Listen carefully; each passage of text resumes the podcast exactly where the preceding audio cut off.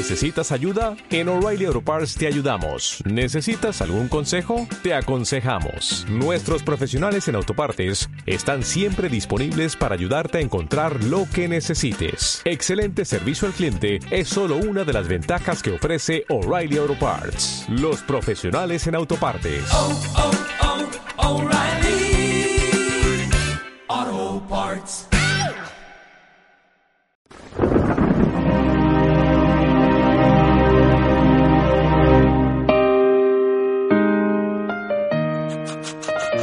En aquel tiempo dejó Jesús el territorio de Tiro, pasó por Sidón, camino del lago de Galilea, atravesando la Decápolis, y le presentaron un sordo que, además, apenas podía hablar, y le piden que le imponga las manos.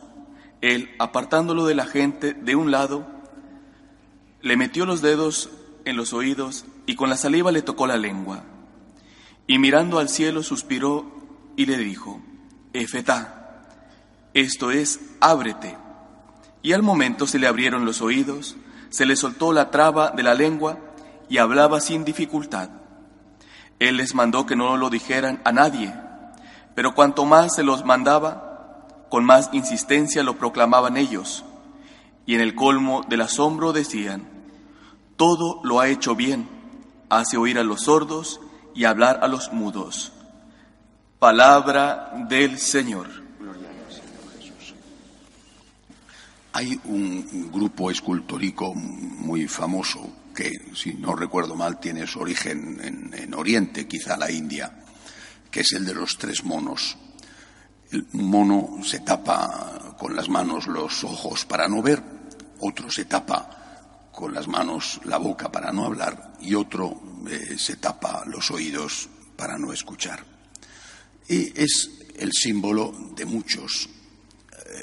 No queremos o no quieren ver lo que está pasando. No quieren denunciar lo que está pasando, dejando a las víctimas eh, así en su situación. Eh, y no quieren tampoco escuchar los gritos de esas víctimas. Eh, no quiero líos. Podría ser el resumen del comportamiento de muchos. No quiero líos, no quiero problemas. Ya tengo bastante con lo mío. A este le ha tocado una injusticia, una enfermedad. La Iglesia está pasando dificultades. No es mi problema.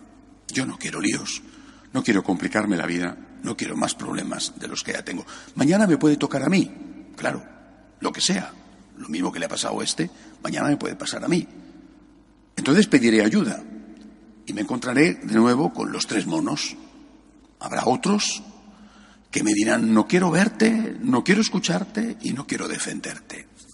Y a ese que me dice eso, mañana le pasará también. Y otros le dirán lo mismo. No es nuestro camino, no ha sido nunca el camino de la Iglesia, nunca. Porque no fue el camino de Jesucristo.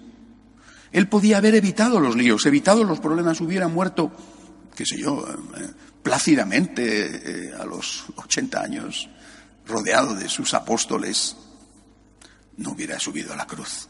No quiero líos, no quiero problemas, no quiero complicaciones. Ya tengo bastante. El camino de Jesús fue ver el problema, ayudar al que tenía el problema. En este caso es una persona a la que le, soluciona, le cura, ¿no? Eh, daba igual si era en sábado o no era en sábado, si era hombre, si era mujer. Había un problema, había una persona que sufría. Él tenía que ayudar. Es que había venido para eso. Por lo tanto, el camino del católico no es, desde luego, el busca pleitos que se mete en todos los charcos que encuentra, no. Pero de ninguna manera es el que evita los problemas, dejando a la víctima que siga siendo víctima. Entre otras cosas, repito, porque mañana podemos ser nosotros las víctimas. ¿Y a quién acudiremos en busca de ayuda si nosotros nos hemos negado a dar ayuda cuando podíamos hacerlo? Así que tenemos que quitarnos las legañas de los ojos para ver el sufrimiento de la gente. Tenemos que quitarnos la cera de los oídos para escuchar eh, a esas personas que nos están pidiendo ayuda. Y tenemos que soltar nuestra lengua y descoser los labios para poder hablar, defendiendo a esos que quizá no tienen a nadie que los defienda. Y es multitud el que necesita eso. Es multitud el número de víctimas. Serán las víctimas del aborto. Hay que verlas, hay que escucharlas, aunque aún no pronuncien gritos porque están en el vientre de la mamá. Hay que hablar porque ellos no tienen voz para poder hablar. O serán los que están siendo tratados injustamente, a veces en sus propios países, como pasa en Venezuela, o los que no están recibiendo el salario justo, o los que están sufriendo porque dentro de la Iglesia se difunden herejías. Repito, hay multitud de víctimas de una forma o de otra. El no nacido, el maltratado en su hogar, la mujer maltratada, o a lo mejor el que no recibe eh, la paga que es necesario y es justo que reciba, dependerá del país, de la circunstancia. En cualquier caso, nosotros somos seguidores del crucificado.